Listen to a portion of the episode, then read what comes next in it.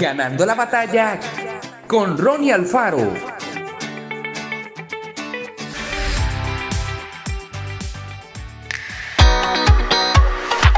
La Biblia está llena de promesas acerca de la provisión de Dios. Muchos versículos aseguran que nuestro Creador está súper interesado en nuestra vida y en todo lo que tiene que ver con nuestro progreso. No quiere que padezcamos hambre ni suframos la miseria. Desea levantarnos y llevarnos hacia una vida victoriosa.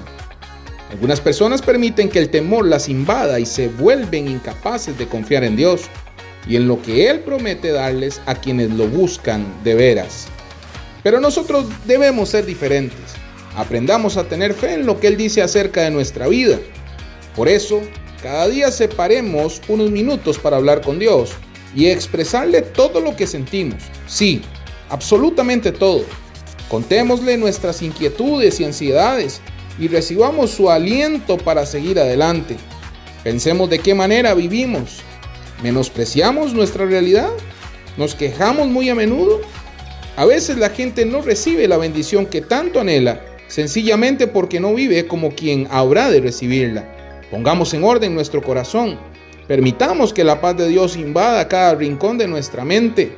Y luego, cada día, hagamos lo que nos corresponde y Dios hará su parte. Trabajemos, estudiemos, soñemos, avancemos y nunca bajemos los brazos en el maravilloso desafío de la vida. Jamás nos faltará la provisión de Dios.